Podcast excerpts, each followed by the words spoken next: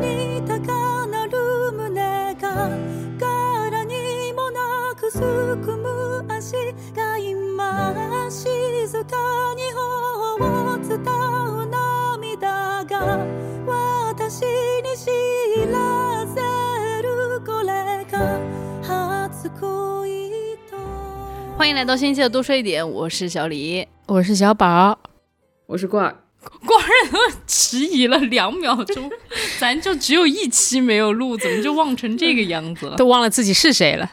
是的，接下来要聊的这一期的剧目呢，其实已经在上一次节目的公告里面已经预告过了，那就是最近大火的大火的 Netflix 上面的一部纯纯纯纯纯纯爱剧《初恋》。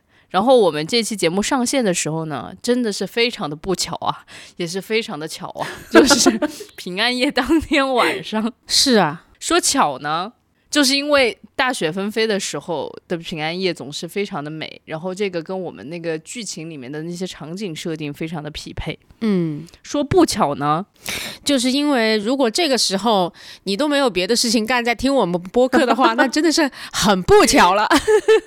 还是希望我们的听众朋友们能够有甜甜的恋爱，嗯好不好？在平安夜的晚上有甜甜的恋爱。好的，但是跟我们在一起，呃，大家也会很开心的，呵呵呵。今年跟我们在一起的听众们应该蛮多的，因为大家都阳了，对吧？对。唉希望大家都有退烧药，也希望大家都有电解质水。真的就是作为杨过的主播之一，我真的觉得还是挺就是挺难受的吧挺需要的。对对对对对对，尤其在发烧的时候，其实你身体特别需要能量，然后可能因为吃不下啥东西，电解质水还是挺挺重要的。嗯，好吧，那咱们就废话不多说，直接进入我们的剧。这次这个剧到底讲了一个什么样的故事呢？嗯，那我来概括一下它的剧情。还没说就开始笑了哈。OK，他讲了四个故事哈，朋友们，就是故事 A 呢是一个出租车司机和保安的爱情故事 啊，已经不想这么牛逼的设定，已经不想往下听了。大家想一想，出租司机和保安的爱情故事多牛逼的设定啊！光这设定我就应该给他十分啊，实际上也很好看啊，我会给他八分吧，嗯给他八分。然后故事 B 呢，是一个女高中生学霸啊和一个不良少年的爱情故事啊，是非常典型的这种日剧里面会有的爱情故事，嗯我会给他七分，也很好看。然后还有一个呢，就比较前卫一些，是一个 前卫。初中生小宅小宅男和一个 ins 网红的爱情故事嗯啊，这挺前卫的嘛，对吧？然后我会给他六分啊。然后还有一个诡异的故事呢，就是故事 D，就是一个自卫队的军人啊，日本自卫队军人和女大学生谈恋爱，并且过程当中女大学生然后突然失忆了，被车撞了，失忆了，然后爱上别人的故事。这个 就凭他这设定，我就给他零分，你知道吗？都什么年代了，给我拍一个失忆的故事零分。然后初恋这个剧最牛逼的是前面说的 A 故事、B 故事和第四个 D 故事是一个故事，说的是 说的是一对儿人，是吧？然后你看看他们的身份变了多少哦，太牛逼了，嗯。所以你觉得好看吗？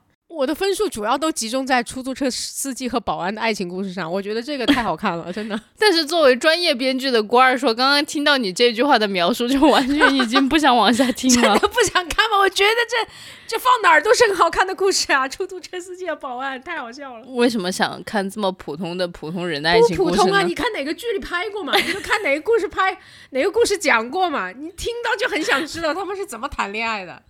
好吧，郭二呢？郭二对剧情本身有什么要补充的？我对剧情本身没啥补充，这故事特简单，就是一对初恋在高中的时候恋了，然后呢，到大学的时候分开了，女的出车祸失忆了，后来呢，女的又嫁人结婚生子，嗯就在失忆后就跟这个男生的人生彻底分开了，然后到了快四十岁了吧，应该是三十六七八的样子，然后两个人又重逢，又恋上了。就是这么一个简单的故事。但是小宝当时在那个大纲上一写，它是四个故事，我简直就笑崩了。确实一想，确实是四个不相干的故事，连因为连演员都换了一次嘛。嗯，那你觉得就是刚刚他列的这个 A B C D 四个故事，但其中三个故事其实是同一个故事啊，就是哪一个是最得你心的？啊，确实是出租车司机和保安的爱情故事。因为那个女高中生学霸和不良少年就是一个典型的日本的套路故事，少女漫呀，嗯然后日剧啊、动画全都在讲这么一个事情，你就觉得它是个不新鲜的玩意儿了。然后再套上一个，嗯马上又车祸失忆，就是不新鲜，上面再套一层不新鲜，就很烂了。哎，没想到他翻了一下，就是到了大了，让他们到快四十岁，又重新开始一段纯爱，我就觉得这个就非常厉害了。有一种腐烂的白菜开了一朵鲜花的感觉。你的形容真的很很妙，腐烂的白菜。对不起，对不起，但是我觉得也不是那么的俗不可耐。说实在话，就是整个剧啊，就是我想给所有的听众朋友们分享一下我的心路历程。就是当时我们在看看到第三集的时候，就第三集就是那个车祸失忆的那个大 bug 出来了。就是看到第一集、第二集的时候，我就在跟郭儿疯狂的发消息，我说这是什么工业糖精吗？我不觉得是工业糖精啊，这就是纯爱啊！我真的好喜欢，然后就一直在疯狂狂的发。然后结果他，我也不知道他在干嘛，他反正当时没理我。然后结果后来我就看到了第三集了，然后第三集我就开始，就是上一秒钟还说我好喜欢啊，然后下一秒就是说什么东西，怎么给我又来这个？对，然后但是到后面就是。慢慢的故事又继续再往前滚，又在展开。到第八集末尾的时候，我哭成了狗，就是在那里哭天抢地，然后哭的嗷嗷的。我实在是太能记到当时那个让我觉得嗷嗷的那个镜头了。其实就是野樱在跟他的儿子就坐在那个窗台那里听那个老的 CD，然后那个 First Love 的那个音乐一起来，然后野樱的脑子里面就开始各种他之前跟秦道的所有的那些回忆全部都回来了。然后但是就是光妹真的演的太好了，她当时就有一种电流通到全身，然后震颤了一下的那个东西。然后结果后期做的时候呢，也做的特别好，那个音乐也配的特别好，你就觉得哇那一场戏谁没哭谁是狗。小宝哭了吗？我好像没哭，那你是狗，小小宝是狗，哎，当我是狗吧？三人行必有我狗。笑死了。对，当然我我们还是回到这个剧啦，就是有很多人就是说这里面就是个败笔，就是失忆。从失忆之后，他们就没再往后面看了，他们也觉得没什么好看的了。你们觉得他们是不是还是错过了点啥？就是整体上来说，看完这个剧的你们，错过了一个亿吧，我天啊！我是一个从来不看甜剧的人，就假嘛，我不点名说了啊。有一个桥段我一定要说一下，就是当时有一个零零后推给我说这是成人爱情剧之光，你一定要看看，然后发了我一个片段，然后两个俊男美女抱在床上狂啃对方的嘴。我本来看得津津有味，我说嗯，终于来了点认真的啊，有亲吻的镜头。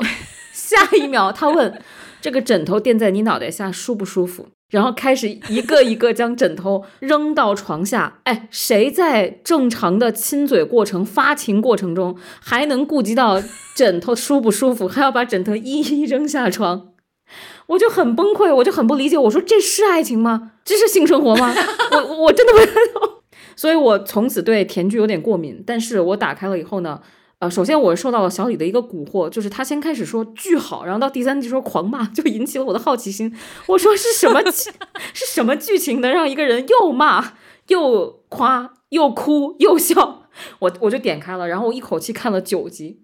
就是刚开始你会觉得失忆是一个俗套的败笔，但是你越看越发现、这个编剧太会了。就是全世界人都在用失忆，但是这个编剧给他盘活了。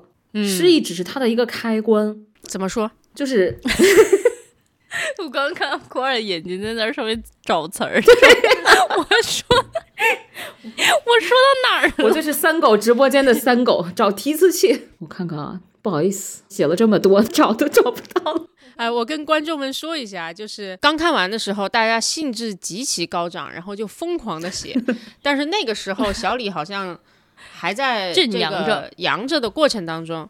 然后就虽虽然他能够疯狂的打字哈，但是他就不太能够在录录播课聊这个。当时我们还想着说，实在不行的话，我们都写了这么多，搞一个 AI 机器人把它全念出来，应该也可以。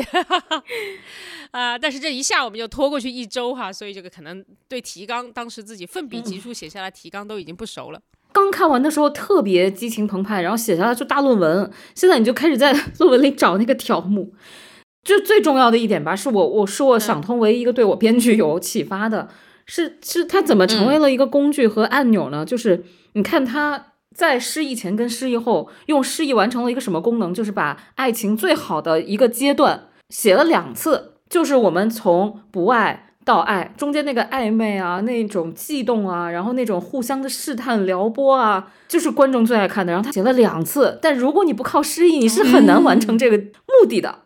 我就觉得这个编剧太会了，因为没有人想看恋爱之后大家打架、分手、鸡毛蒜皮。你看恒美和这个呃哦啊，我们到现在还没有介绍那个人名是吧？嗯，恒美就是秦道在长大之后呃未婚妻啊，然后他们两个分手的时候呢，非常的让人痛心，也非常的让人揪心。这个编剧就在这一点上点了一下，然后剩下全都写爱情好的部分。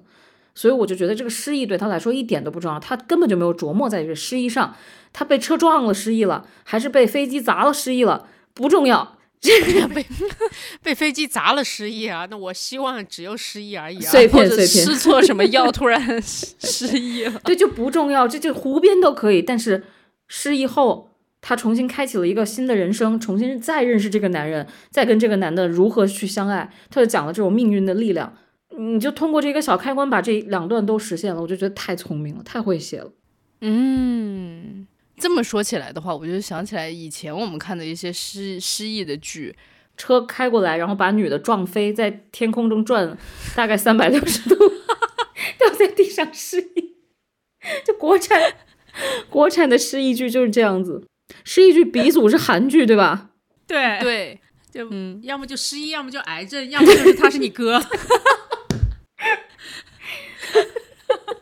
你通过这些俗套的这些回忆，你会发现，很多时候编剧的目的应该就是为两个人制造一些麻烦，但那制造麻烦的手段为何都如此的 如此的低劣的，已经想不出来什么方式东西能够折磨一对恋人了。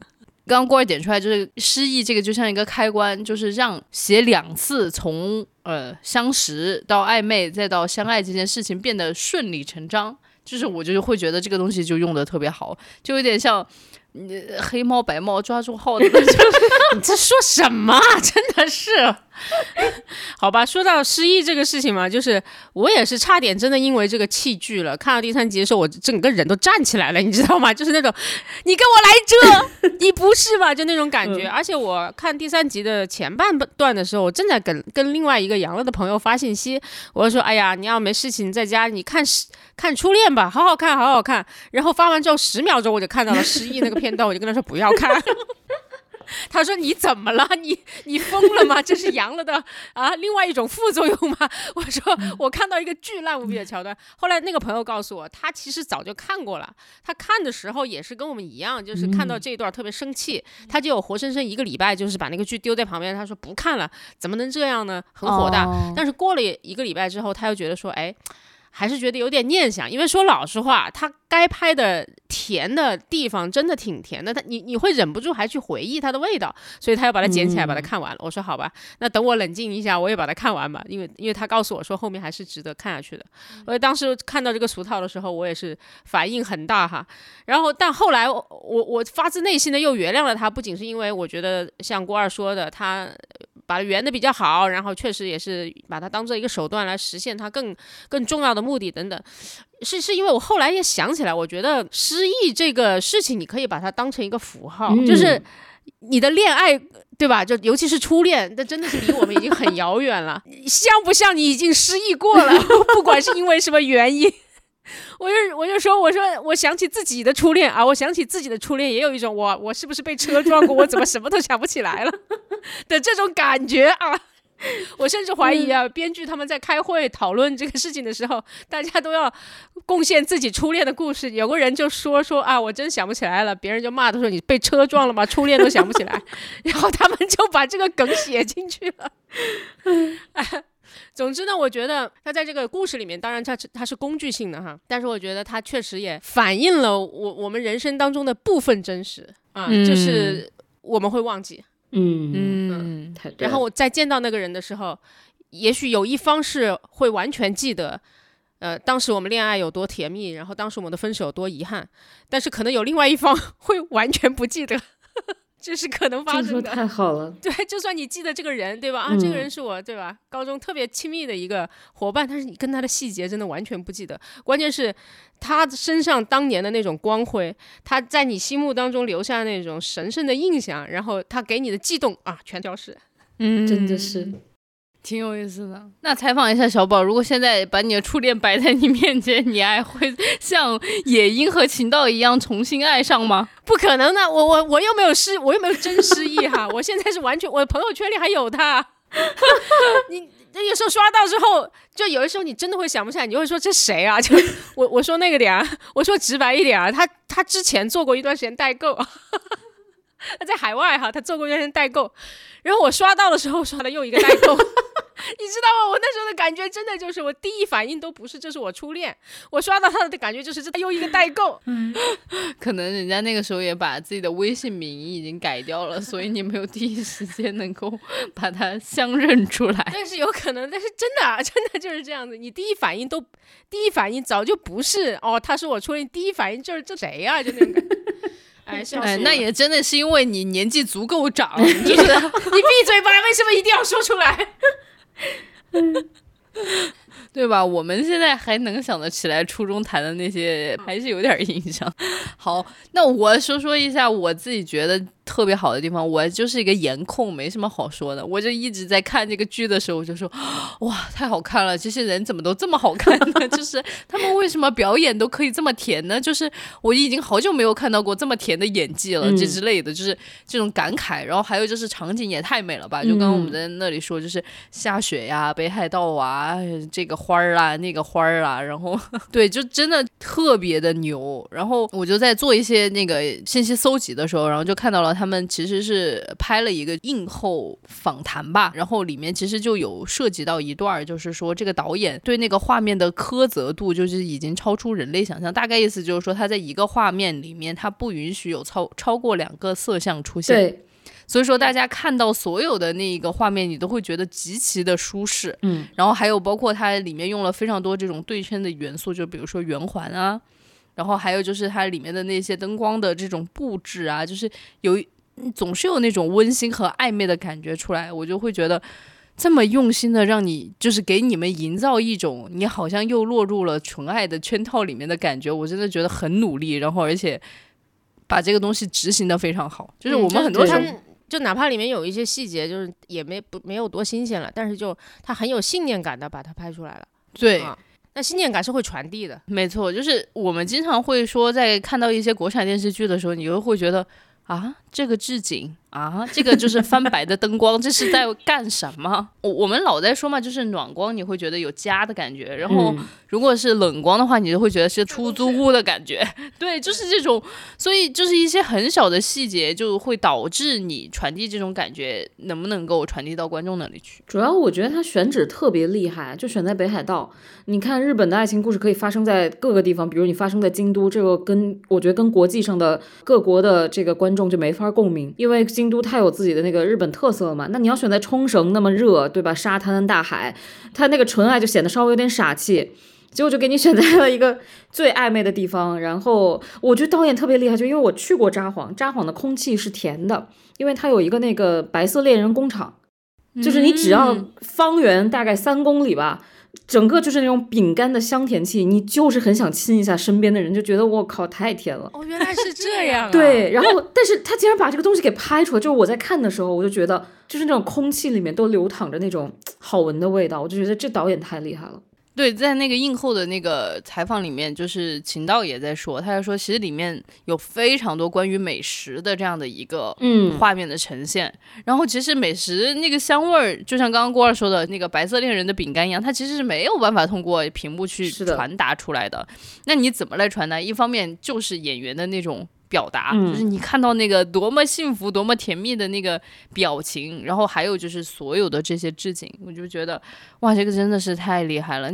在一个无法传达这种信息的媒介之上，把他想传达这个信息传达出来了。当然啦，就是它里面肯定是有缺陷的啊。我不知道你们除了失忆，还有没有发现其他的缺陷？我我觉得最大的缺陷就是还是巧合比较多吧。当然，当然就是说这个细腻的故事，首先把这个狗血给消解了，哪儿都能碰上谁。就这个小一个广场，可能有五个你的熟人，对吧？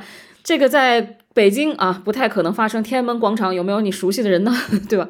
就不太有，太大了。所以我就觉得他选札幌挺好的，挺厉害的，因为札幌挺小的。你要选曼哈顿的也挺好的，也很小。就建议以后，如果我们写巧合多的剧，给各位编剧一个建议，就放小地方拍，这个就是你碰上的几率会大一点。你放北上广就不是很让人信服。嗯，那我们说完刚刚那些虚头巴脑的，就是我们的那些感受，我们的那些批评啥的吐槽，有我们来说点实在的，里面的那些人物，你们最喜欢的是谁？或者说哪一对儿的关系或者他们的发展让你们印象最深刻？深刻的人物还挺多的吧，就随便揪出来一个，我觉得咱们都可以聊大概很久。就比如恒美，然后还有一个我最喜欢的是那个司机同事，就是戴眼镜的那个，有点像日本日本土豆的那个男孩望太郎。呃，嗯就是他是出租车公司野樱的同事，然后呢也在默默追求着野樱。他太平凡了，长得，但是他就是在表达爱的时候，会让人感觉到，哇，这也是一种纯爱，就是这种感觉。嗯嗯，你你你印象比较深刻的是哪个场景？有一个场景，小李也说自己哭死了吧，就是在第八集后半段的时候，那个望太郎在地铁跟野樱告白，然后野樱说对不起，就是不能接受你的爱意，然后望太郎就说野樱出现在办公室像一个外国品种的猫，然后从此改变了他的生活。就是嗯你你很难想象一个男的出租车司机，当然他曾经是个大学生，只不过他的那个专业很奇怪，所以找不到工作。特别难找工作。对，还蛮符合日本现状，就是他是一个文化人，你能看出来，你又为他感到难过，因为出租车司机的日呃时薪还不错，他只能干这个，不能做自己的专业，然后又觉得文化人果然说出来那个词是还挺戳到人心里的，我就觉得他是一个没有主角光环的人，极致的浪漫和善意，所以特别特别打动我，嗯对，而且我特别喜欢他在就是被 表白被拒之后，去鼓励野樱，让他自己也能够面对自己真实的感情，感情，嗯。然后所以后来才有了。就是野樱去鼓起勇气向秦道表白，因为其实，在那之前，野樱已经重新爱上了。已已经重新爱上了秦道，但是呢，他也知道秦道那个时候就是已经要跟恒美结婚了，所以说其实他就真的表达过，就是哎呀，秦道你就是多想了，我根本对你没有那方面的意思。嗯当时我就会觉得望太郎实在是个太好的人了，嗯然后这也是我想说，就是感觉全剧都没有坏人，所以这也是为什么我们说到说人物的时候，好像每一个人我们都可以展开就是夸个半天的那种感觉，因为包括其实刚刚我们提到的很美。也不是一个，就是经常会在这种剧里面有一个女二，就是一个大坏蛋，就是你看到她就是要把她撕碎。然而很美不是，就是因为当时就是很美对秦道的爱也是真实的，而且当时秦道对很美的爱也是他们经过了一些磕磕绊绊，对互相的适应，然后最后其实也是因为当时呃一个非常严重的在日本的三幺四的大地震。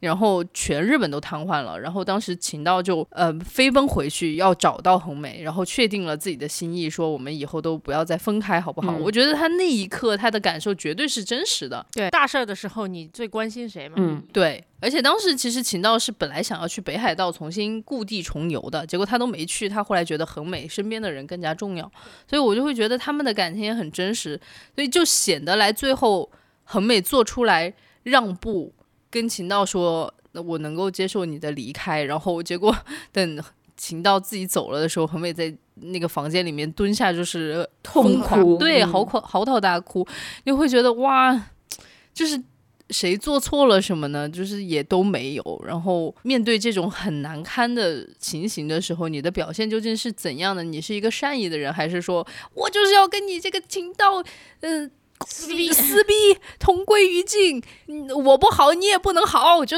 咱俩一起死吧。就 也有可能是有这样的东西出现，但就在剧里面没有，所以我就会觉得也对恒美非常非常的，唉，怜惜吧，就有这种感觉。对，我觉得这也是这个故事处理的很好的一点，就是他可以写一个呃呃招人讨厌的女二号，嗯真的，他就可以写就是很美在旁边阴阳怪气，对吧？就是说，哎呦，你跟你初恋女友又相会了呢，哎呦，人家根本不记得你了呢，对吧？然后或者是呃男主但凡有一些心思想要偏向原来的初恋女友，他就在那里哭，在那里闹，然后在那里拿你耽误了我多少多少年，然后这种事情过来吵。等等，可以的。这么去写呢，也是给两个恋人重逢的路上增加了很多的麻烦和和困扰，对吧？它也是一种故事展开的方式，但这样就显得非常的轻贱。说老实话嗯，啊，而且。你想想，如果是那样的话，那反而他们两人的重逢就会变得更加顺理成章。我靠妈，我家里的这个人是谁呀、就是好饭，对吧？就会变成这种感觉。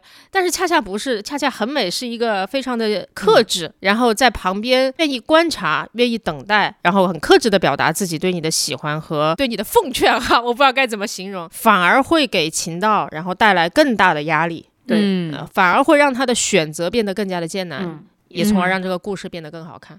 对所以我觉得这是一个很难、很艰难，但是却特别对的一个一个一个故事走向和选择吧。嗯，所以我觉得他们这之间两个人的羁绊也导致了为什么很有一个场景可能在网上也引起了挺多的讨论的，就是也因此就说秦道是个渣男，他就是在逃避一切。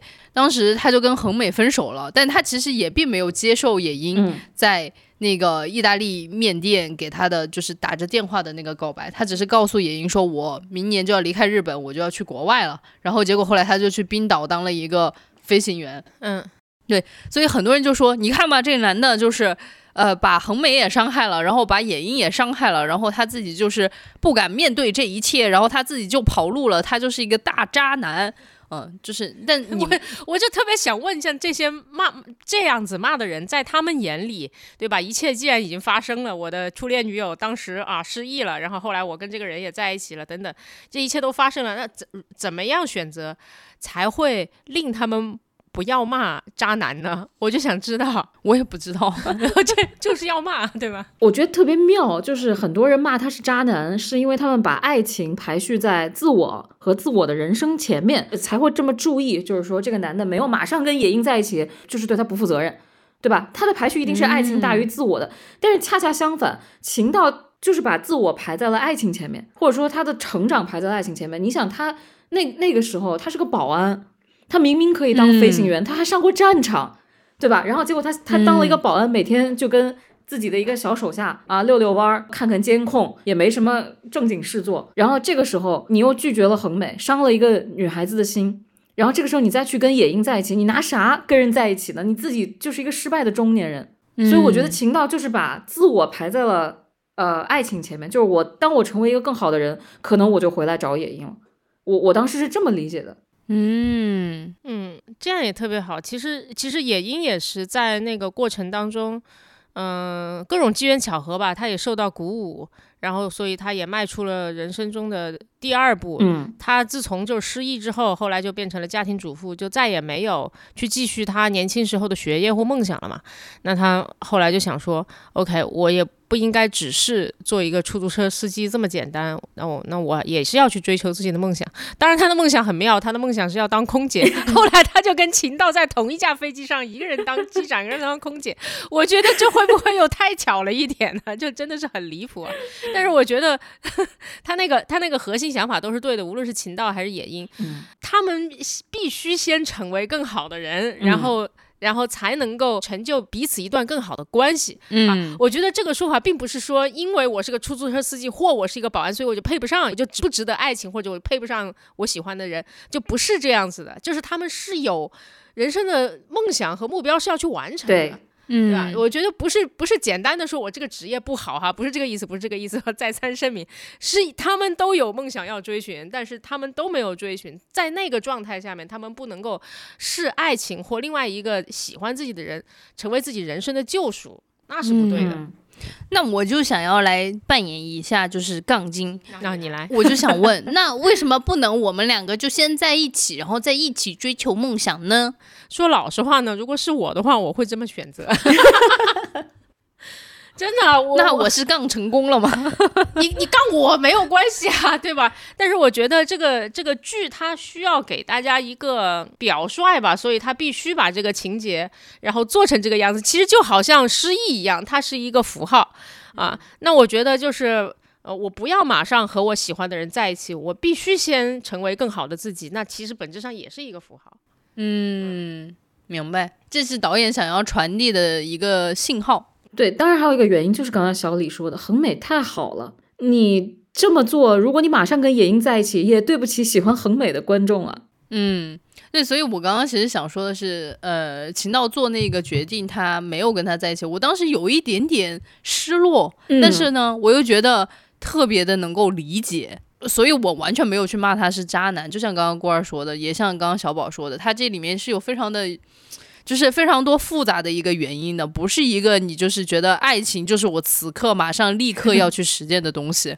嗯，我而且我觉得这些反倒是一个成年人的选择。就这里面让我觉得很感人的地方，就是他们的爱情和他们表达爱的方式，和他们最后对待一段爱情最后没有善终的方式都很成年人。嗯首先，嗯、当时那个望太郎跟野樱表白，他也是鼓起了巨大的勇气，但是他觉得他自己被拒绝也 OK，、嗯所以说他才会在被拒绝之后表示出巨大的善意，去鼓励野樱去面对自己的感情，而不是简单的雨中裸奔，对在人家楼下喊楼，对，你为什么拒绝我，然后我操。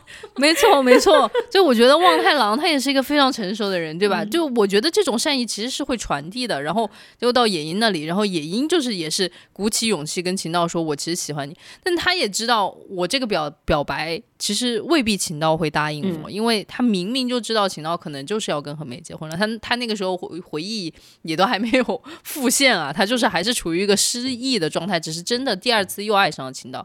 所以我觉得他也很棒啊，他就说 OK，那我知道你明年就要离开日本了，那我也祝福你，对吧？嗯就是一边哭我也一边祝福你，就是。我觉得成年人比较成熟的爱情观就是这样的，我表达我自己的客体分离，好吧，朋友们？就是我表达我自己对你的喜欢，你可以拒绝我，但是我如果真的很喜欢你，我还是会祝福你的，对吧？就是看到喜欢的人能够得到自己的幸福，能够追求到梦想，这也是一件很棒的事情啊。给你鼓掌，给你点赞。所以我觉得这也是我很喜欢这个剧的一个地方，嗯就是它很成熟，就是它展现了一种成年人的一种价值，呃，嗯就不叫成年人的价值观，它是是一种成年人式的价值观。对成年人式的价值观，对，总之，这里面的人物就不只是在处理爱情这件事情上面体现出了一种很成年人式的善良哈。然后我觉得里面绝大部分人吧，就除了野樱的前夫他们一家子势利鬼、嗯 是真正有点讨厌的人之外，其他所有人都非常非常的好啊、我真的找不到更更贴切的词了，就是一个好字儿。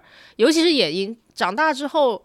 她其实还挺挺惨的，嗯嫁到了一个富贵人家里，但是很快就被甩了，相当于，啊、然后就开始呃去做那些非常辛苦的劳力的工作，但是在整个过程当中，他都体现出了巨大的乐观，然后积极上进。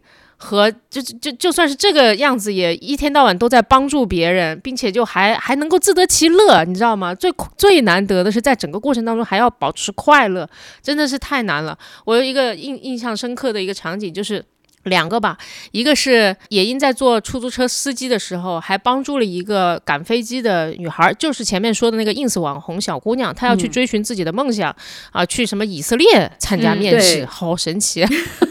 然后帮助小诗也是他儿子非常喜欢的那个对，嗯、姑娘，在日本，其实的士是非常昂贵的那个那个交通工具，就大部分人就是坐个地铁就去机场嘛。呃，那女孩赶不上了，然后要打打出租车，野樱送她去就没有收她钱，并且在这过程当中一直鼓励她。还有一个呢，是秦道坐上野鹰出租车的时候，他就发现野鹰的出租车上有非常非常多野鹰从小到大都会有的习惯的体现。嗯比方说，野鹰是一个出去呃旅行的时候会带很多很多东西，然后会考虑非常非常周全的一个人，所以他的车上是什么手电筒啊、湿纸巾啊，嗯。然后口香糖啊，什么玩意儿都有的，他就看得出来他是我真的好热爱这个生活和工作啊，嗯，然后野鹰做一个出租车司机也没有气馁，他就活生生作为一个女司机，把自己做成了公司的第一名。嗯，你知道我特别佩服的，就是之前我听另外一个朋友跟我讲，他说日本人。非常推崇职人文化，嗯。就职场的那个职哈，然后所以就是哪怕你是做普通打工人，你也要竭尽全力把它做到最好、最好、最好啊！要体现出职人之光。就日本有大量的以职人有以不同职业的人职人为原型的这种漫画啊或者是剧啊，或者是各种各样的文艺作品。然后你你你哪怕你是在呃 KTV 夜店里面陪别人唱歌的小姐，然后都会有一个漫画专门讲 你是如何 当上销冠的吗？对当上销冠，那里面极尽一切的细节描述，你这你你我真是无法想象你怎么样子唱 K 的小姐怎么变成销冠。但是在这里面其实也是，在这里面也是，他是一个出租车司机，然后他就做到了冠军。嗯，我的妈呀，我太佩服了，就是这样他都还能快乐。那我也接着分享一下野音的两个，一个让我觉得特别感动的场景吧，就是他儿子在那里做音乐的时候，他对儿子的那种发自内心的鼓励。天哪，他就说我你这个做的音乐实在是太棒了，因为他的儿子做音乐的时候，其实。他的前夫是非常反对的，嗯就是说你可以做，但是你必须得，比如说就是功功课特别好，还是怎么怎么样你才行，对吧？然后，但是野鹰听到他的儿子做的音乐，就说这太棒了，我想给全世界的人民 都分享。就是我会觉得经对，历了就在自己的出租车里面播放他儿子做的音乐。对，就是经历了很多苦难之后，还能够保持这种善意，就把这种善意传递给自己的下一代，我觉得这也太太厉害了。还有一个地方，不知道你们记不记得，就是他当时在一个食品公司，就是好像是做飞机餐的码放吧，比如在一个小盘里摆嗯西红柿啊、生菜啊这种。然后呢，在他进这个工作区间之前是要全身消毒的。然后前面铺嗯垫说他小时候很喜欢宇宙啊，然后那些呃什么飞行啊、航天啊相关的新闻。然后结果在他消完毒之后，他发现呃他那那次好像是要被辞职了，就是被开掉了。嗯然后他转身，嗯他那个车间的那个白有一扇白色的门，上面有个小圆窗，圆窗里本来就是车间的场景嘛，然后慢慢就变成了宇宙星辰，就像是在一个嗯真正的航天器里面。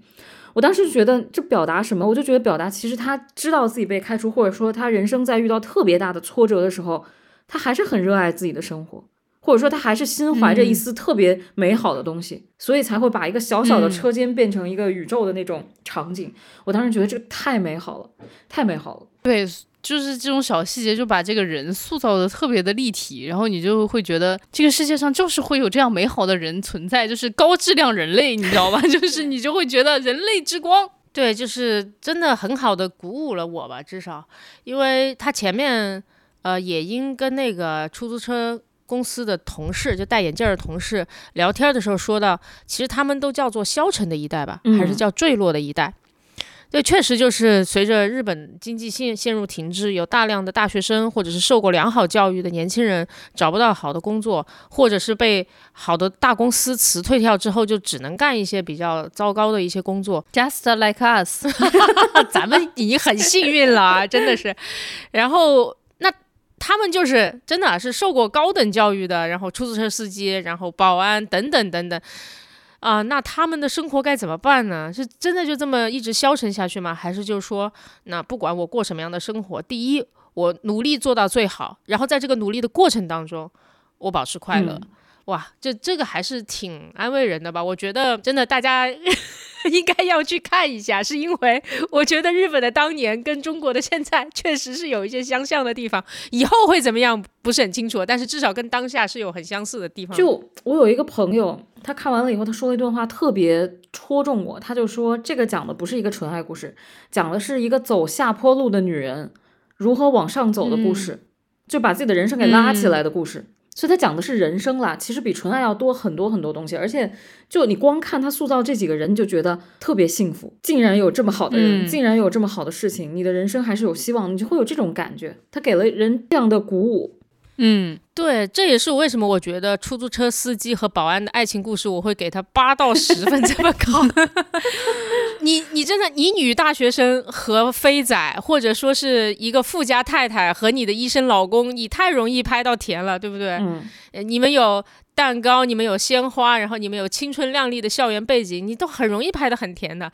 但是在这么糟糕的这 个这个时代背景下面，这两个人还能甜，我靠，完了就是真甜。嗯，所以你说它是工业糖精吗？我觉得不是，工业糖精会撒在保安和那个出租车司机身上啊，这两人甜绝对是真甜。嗯，对我我我当时想了一个特别不恰当的比喻，就是咱们不是老在说喝啤酒就是喝工业尿啤嘛，然后我说他们这个真的是手工精酿，哎，真的就是非常非常细致的再去调配这一切，然后才能给我们呈现这么多。有的时候我其实在想，就是说，当然被诟病太多的。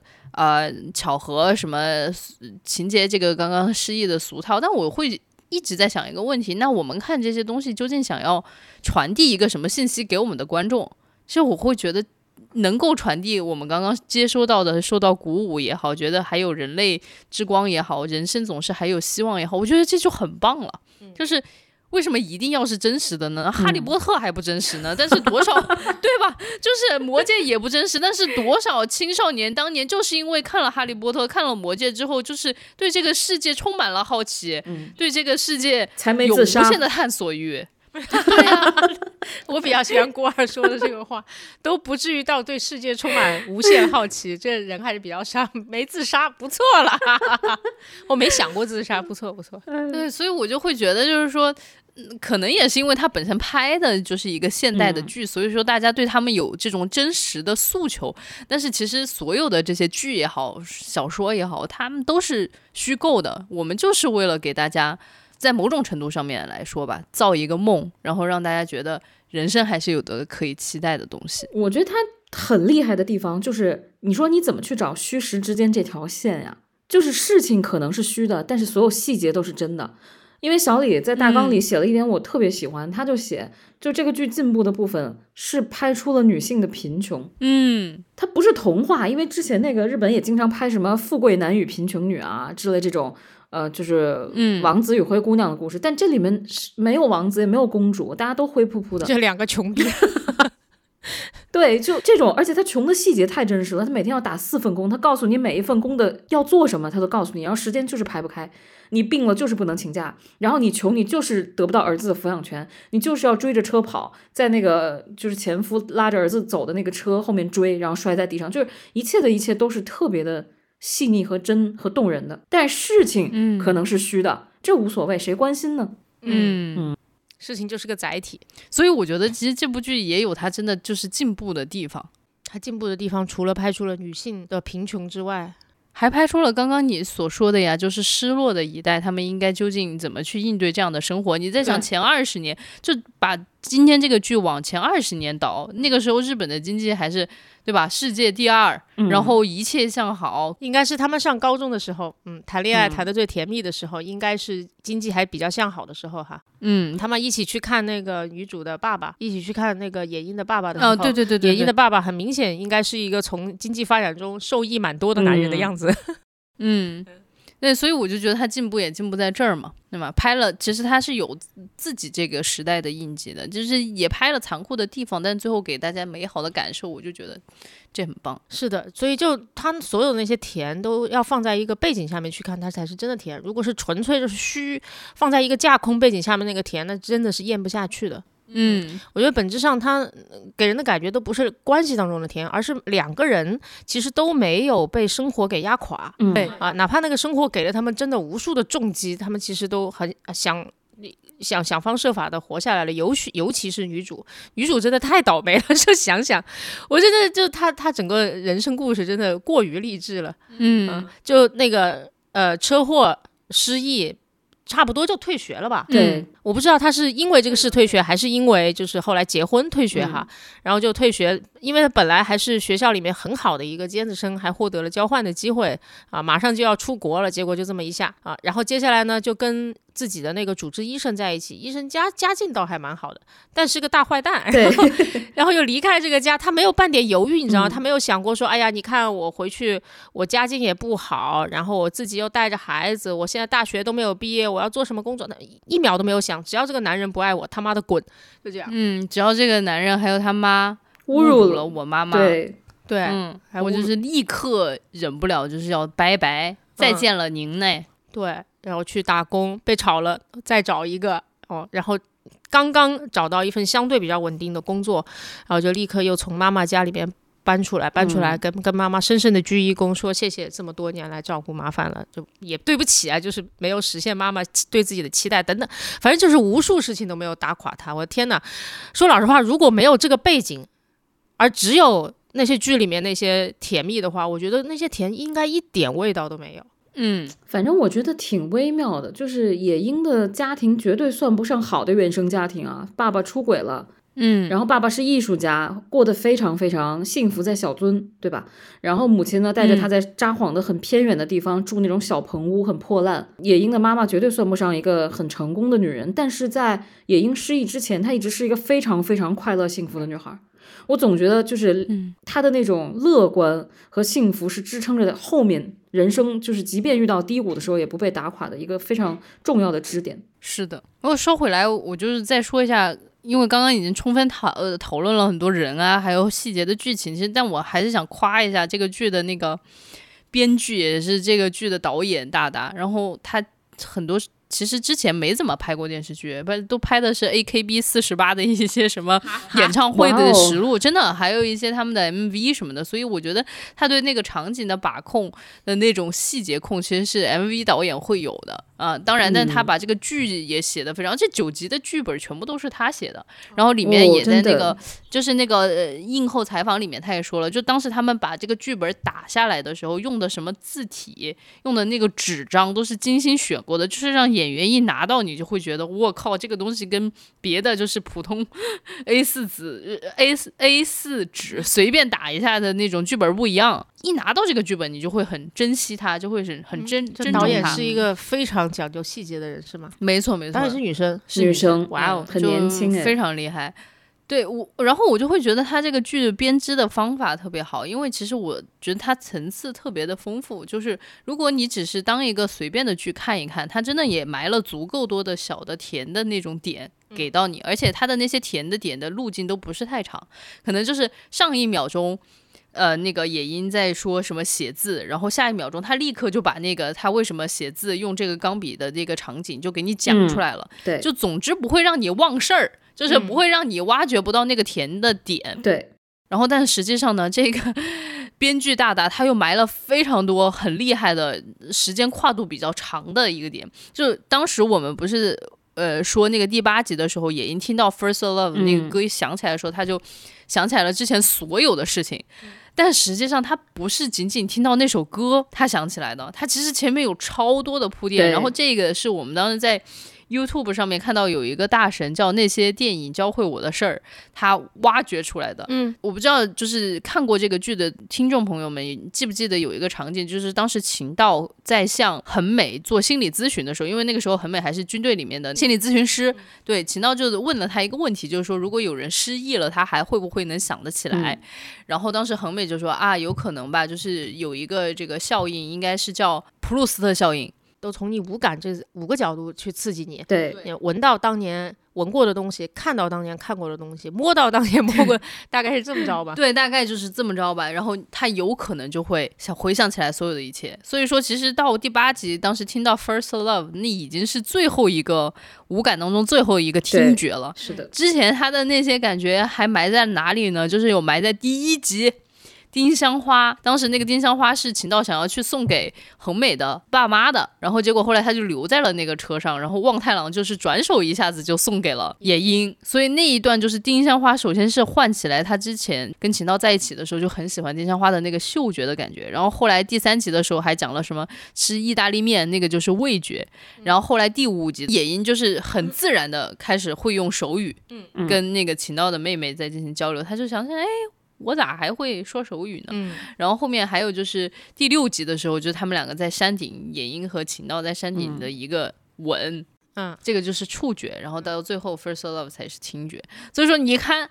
他给你埋了一些路径很短的甜的点，但是他也埋了这种就是跨越整个剧的这种线索，嗯太厉害了！就是你看你是以以什么样子的心态在看这个剧，就是当甜水看你也有的看，然后当做就是疯狂的挖掘它，你看还有什么东西人家也都给你买好了，所以我就会觉得哇，这个创作者真的是厉害厉害厉害。点赞。我觉得他很厉害的一点就是，你看整个剧吧，不会有什么天呐，怎么会这样？不会有这种感觉，基本都是啊，果然就是我们能猜到的所有套路，你都能猜到。后面故事发展也不会有什么一惊一乍的东西，但是反而是这个点让很多观众看进去了，因为我觉得现在就现实生活大家太疲惫了，嗯，没有惊喜，但是每天都会有惊丧，每天都会有新的新的突如其来的困难，让你觉得今年能不能过完了，明年又该怎么过？其实你是根本没有勇气往前看的，所以他这个剧就是我让你往后看，让你往回看，我带你怀旧，嗯就太好了。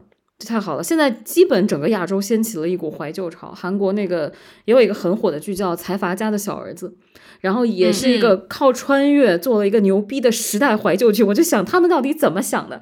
套都是套了一个巨奇怪的壳，你看上去是一个垃圾网文，但是你只要看进去，你就发现里面写东西非常深刻，而且非常能唤醒你的那种时代记忆。哦，我回到了那个好时代，所以一下就马上就变成了爆款。怎么办？你刚刚说我一下子回到好时代，我又想起来最近重新重温了一下那个 Woody Allen 的那个《午夜巴黎》。对，《午夜巴黎》里面不是有老在讽刺嘛，就是说我们人总是会觉得自己的上一个黄金时代是最好的时代，但是活在那个时代的人就会觉得再上一个时代才是更好的时代。呃，当然，但是我觉得我们是确凿的活在一个没有那么好的时代。就比如说我们现在听的歌都是二十年前的，这件事情还不够吐槽的吗？就是看的剧也是二十年前，你们敢相信我之前又把《少年包青天》拿出来又看了两？哎，去年我刚盘过，你什么时候开始看《少年包青天》呢？就是那天就是在阳的时候，就是躺在沙发上随便翻一个剧，你就会觉得哇，《少年包青天》你还是能看进去。确实阳的时候选一个阴间的东西看，确实很不错哎。这个聊天怎么就往那个方向去了呢？好，我们收收收收回来，就是最后还。嗯想说一下，就是为什么你们会这么动情？就是在这个剧里面，反正我是因为老了，小宝呢？那我就是更老了呀，毫无疑问。妈的，我会记，我会记仇的。这个小李说什么？我之所以失忆，完全就是因为我老。回旋镖啊！天啊！对，那嗯展开讲讲为什么说老了就特别容易动情？小宝的初恋我不知道啊，反正 我的初恋我就觉得，就是也不是初恋这个人，是初恋这件事情，你是到了三十岁以后才觉得它很珍贵的。嗯，就是你你刚碰到初恋的时候，你不会觉得这个事情珍贵，但现在等一切都回不去了，你不会再有初恋这个事情出现在你生命中了，你不会再有那种悸动了，然后你才发现，哦，原来这个事情是我逝去的，再也回不来的。它是这么的宝贵啊、然后再想到你的青春一去不复返了，然后时代越来越坏了，就真的就是，就无法刹车了，是吗？对对对对对对，就一旦你明白初恋的意义了，嗯，其实就已经长大了，已经老了，是这么一个概念。嗯嗯。那采访一下，就是已经忘记了初恋的 初恋的长相或者是初恋的姓名的小包，你对初恋还有印象吗？有有有印象，我我说的那种忘记，并不是指失忆一样的那种忘记，你知道吗？而是这段记忆在你脑海子里，但它已经失去了它对你的情绪和感受上的影响了。你你你你明白吗？嗯对吧？你能一模一样的想起来这个人，然后想起来一些事情，但就好像在想起别人的事情一样的那种感觉。失去光泽了，是吧？对对，失去光嗯泽，嗯失去他当年有的那个魔力了。嗯，那你作为一个老人，你闭嘴吧，什么意思？好 了好了，我不说这个点了。那就除了刚刚你说你刚刚说过的这个动情的那些点，就比如说让你感到鼓舞啊这种嗯让你动情的点以外，还有什么原因让你特别动情吗？在看这个剧的时候，嗯，我觉得剧里面的人其实做了很多我们普通人在生活当中其实想要这样做但却做不到的事情。然后嗯比方说，总的来说就是见到初恋扑上去，这就是第一点嘛，嗯 对不对？对，然后还有很多很具体的，就比方说里面也应一直保持快乐，嗯无论做什么事情都保持快乐。其实这也是我们想特别希望能够在每一天的日常当中能做到的，但是我们做不到。对，嗯然后还有就是，呃，秦道的在最后的最后，他跟未婚妻分手，但又没有立刻跟自己的初恋女友在一起，他选择了一条更加艰艰难的路，就是我要成为更好的自己，对吧？我坦诚说啊，我们每一个人啊。都会有这样子的想象的，呃，我都不用说，主动去跟自己的上一任不那么完美的上一任分手哈。首先就是主动分手这件事情就已经很难了，就我们在空窗期的时候，每次都会跟自己说，我要先成为一个更好的人。说完之后，见到另外一个帅哥后美女就扑了上去，好吗？根本没有时间让你自己成为一个更好的人。是的，对不对？我觉得再再再正常不过了。所以这就这就是我觉得很感动的一点，就叫做这里面的人真的是做了艰难而正确的选择。嗯，然后还把这么说教的一个道理拍的这么美，拍的这么美，所以，所以我我我跟你讲，我我看这个剧其实是有三分之一，至少三分之一的时间确实都是在吐槽的啦。嗯但是我觉得我最后原谅了他，就尤其是最后的时候，就比方说男女主角就在那么梦幻的状况下面又在一起了，并且就是梦想集中的、快速的全部实现。对吧？我的职业梦想，我和我理想的人在一起，嗯对吧？等等这一切，并且还给了他们一个特别美好的环境，因为他们可能如果还在原来的环境里面，在原来的对吧社会里面，还会遭受一些社会压力嗯什么的。呃毕竟还是有一些共同的朋友啊，这这他妈的他在国外，你知道，一切都过于完美。我原谅了他，因为我觉得这是给他们的奖励，好吗？他们嗯前面做了太多，做了太多牺牲了，你们值得这么美好的生活，嗯，所以我就原谅了他们。明白啊，那我核心想说的还是前面他们做了很多每一个普通人没有勇气做的是选择。的，明白。那你刚刚说那个奖励的那个点，我就听出来了一些中年人的疲惫，就是 就是那种我靠，我这么累，那一定是以后有一个巨完美的 ending 在等着我吧？这件事情发生了当然更好，但是我觉得这也是普通人很难期待的，所以我们普通人很难很难把啊奖励留到最后。我们普通人都是那种，对吧？我靠，这里有个帅哥美女扑上去了。就比如说像昨儿给郭儿寄了好多茶冻，还有布丁，郭儿今天一口气已经吃了三个。对，一天吃三个布丁啊，真的很哎呀，天哪，怎么在这里等着我呢？我就觉得我有一个感慨，我一定要吐槽一下，就是当时看完了《初恋》的时候，然后我又忽然想起了我们的甜蜜蜜，我就记得小宝说了一句话，说这不是一个爱情故事，这是一个关于润的故事。然后就想，哎，初恋也是一个关于润的故事，还润去了北欧，你发现没有？哎，真的，你其实本质上哈，就是他要是留在日本，就没有什么发展的前途。，对而你没有什么发展，你没有机会变成更好的人。，对，嗯，那朋友们就是可以准备起来了。我不知道到时候剪辑会不会留下，因为我们聊着聊着，然后就会明显的感觉到有个人的嗓子哑掉，有另外一个人的喉咙里痰多了起来什么的。也挺好的，一种伴奏时代。印记。对，我就想说，我那个身边的上了年纪的人，真的都对这个剧特别上头。然后有一个特别搞笑的一个事情是，也是一个上了年纪的长辈吧，就是说他的一个朋友，就是专门在研究马克思 思想的这种极其左派的人，说看《初恋》看得非常上头，一把鼻子一把泪。然后后来我们就在说，天哪，研究马克思思想也还是抵挡不住资本主义的糖衣炮弹，精神糖衣炮弹真的太厉害了。Anyways，其实我会很好奇，就是年纪小的人看这个电影，就是看这个剧，他们会是一种什么样子的感受？因为其实我们小的时候都是看过那些什么失忆啊、这些就是嗯，太多了。对，看看太多了，就是刚刚小宝就说的那个韩剧的那几大套，所以我们在过二十年的时候又看到这个的时候，我们第一反应就是哎呀烂俗。但是我觉得现在的小小朋友可能，比如说十几岁、二十几岁，他们也可能正在经历初恋，对吧？然后他们也没有看过以前《蓝色生死恋》那样的几件套。我不知道他们看到这个初恋这个剧，他们会有一些什么样子的感受？其实我还蛮好奇的。关儿，你有看到一些相关的评论吗？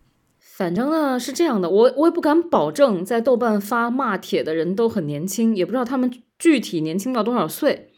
但是是有一个非常有意思的现象，就只要开楼骂，底下就骂这里面有什么渣男啊，然后什么这个女的不行啊，然后插人家家呀，小三儿啊，反正就骂这些很奇怪贴标签的这种楼。下面第一个回复永远是你还小，你还年轻，这是一个共同点。好典型啊！哦，就是我理解是说有一个人他开楼骂，然后但是下面最高的一个赞的评论就是说你还小，你才你还年轻，所以你才会这么贴标签的去骂，对吗？只要是有骂的楼，基本底下都能看到这样的回复。我能理解，豆瓣有一个热帖，他说我四十多岁的，就是是一个女的说我四十多岁了，然后我看完了就哭到崩溃，然后底下说我四十岁大老爷们儿也哭到崩溃，然后底下都说加一加一加一加一，就全都是四十多的人在哭。嗯，所以就是我我能理解，因为四十多的时候青春离你就更远了。我三十多已经觉得青春离我贼远了，好日子一去不复返，而且年轻人们没经历过好日子。对不起，就是越年轻的人啊，越经历的是坏日子，对吧？所以就他们对那种好日子的渴望和憧憬，和想回去的那份心，哪里有我们强啊？就是我还有一个推测，就是呃，现在年轻人其实他们初恋的这个概念会比较模糊。哦对，啊，确实，我觉得他们可能小学五年级就开始网恋，嗯，那你说你怎么定义什么叫初恋呢？所以就他们会慢慢的不太会有，就是我我有一个印象非常深刻的，然后对我人生，然后对我爱情观，然后影响都特别大的一个初恋对象，有很很有可能是没有的，大家可能就乱七八糟谈恋爱 谈到十八九岁，然后可能进入一段相对严肃一点的关系，可能就这样了。嗯，初恋的那个边界可能是比较模糊的。嗯，也不可能像秦道和野樱那种，就是在火车上第一次见面，然后就互相的就是喜欢上了。还有这种车票这种珍贵的物料要保 保留在几十年后。现在咱都是你我看这用了“物料”这个词，你真的是上班上疯了吧？珍贵的物料。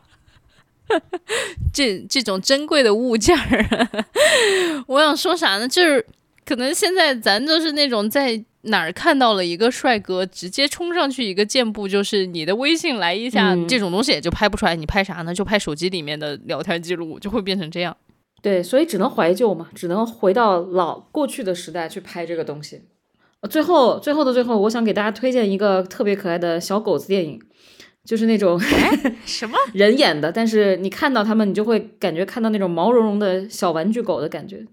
这个电影叫《小曼哈顿》，不知道你们看没看过？是两个小一个小男孩和一个小女孩的爱情故事，就这个小男孩疯狂的爱上了一个小女孩的故事，超级可爱，看完超级幸福，超级快乐。当然，最后给大家剧透一下是 B E，但是不妨碍就是你一点悲伤都没有，太可爱了。大概这个小男孩也就几岁的样子。他演的是当下的这样的一个故事吗？应该也不是二零二二年左右了，二零二二年爱情应该消亡了吧？对不起，应该是在二十年前、十年前左右、二十年前左右，反正是一个好时代，在曼哈顿两个小朋友的故事，嗯，是个电影不？是个电影，非常轻松愉快，也不太用带脑子去看。啊我觉得比起每年看《真爱至上》，每年看一遍都快吐了的那种感觉，还不如找一部 就是相对 轻松可爱一点的。说真的，就是为什么一定要每年看一次《真爱至上》啊？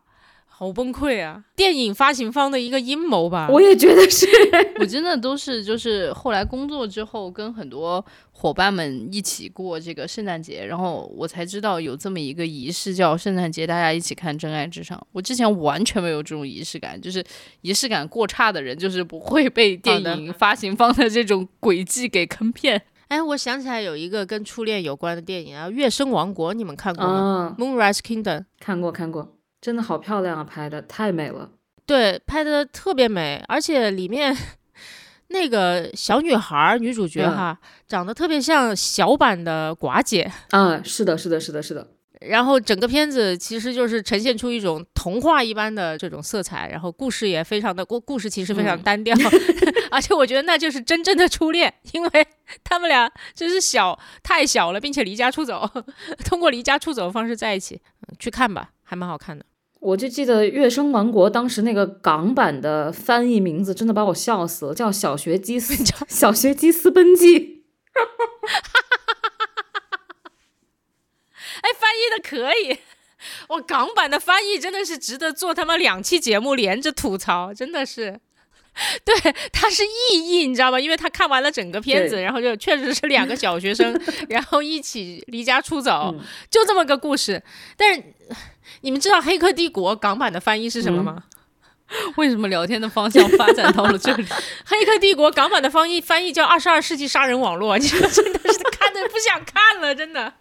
好土啊！哎，好了好了。哎，哎，怪不得跟一些香港的朋友在讨论电影的时候，大家互相不通，就是他在说的是什么，我根本不没看过你看过的那一部电影。哦。对了，突然想到了一个事情，就是当时演小曼哈顿的那个小男孩，我看看啊，这个电影是零五年的，嗯，十七年前了。对，零五年的。然后小男主是《饥饿游戏》的男主，长大哦啊、长大了就是《饥饿游戏》的男主。对，神奇，娱乐就是一个圈儿。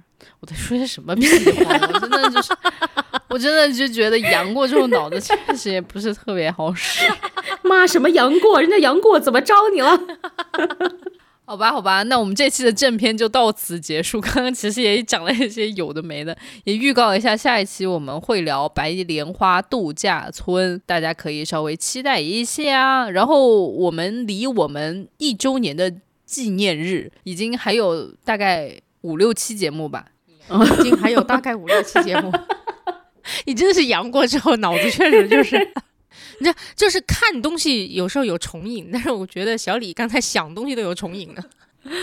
对，就这样吧，就是大家期待一下吧。我们一周年还是会好好做一集节目的，就是我们态度很认真，但是最后制制作可能很粗糙。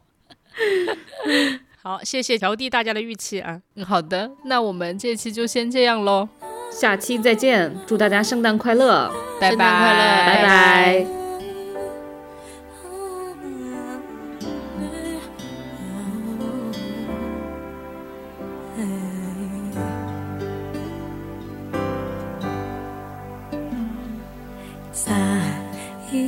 最後のキスはタバコのフレーバーがした苦くて切ない香り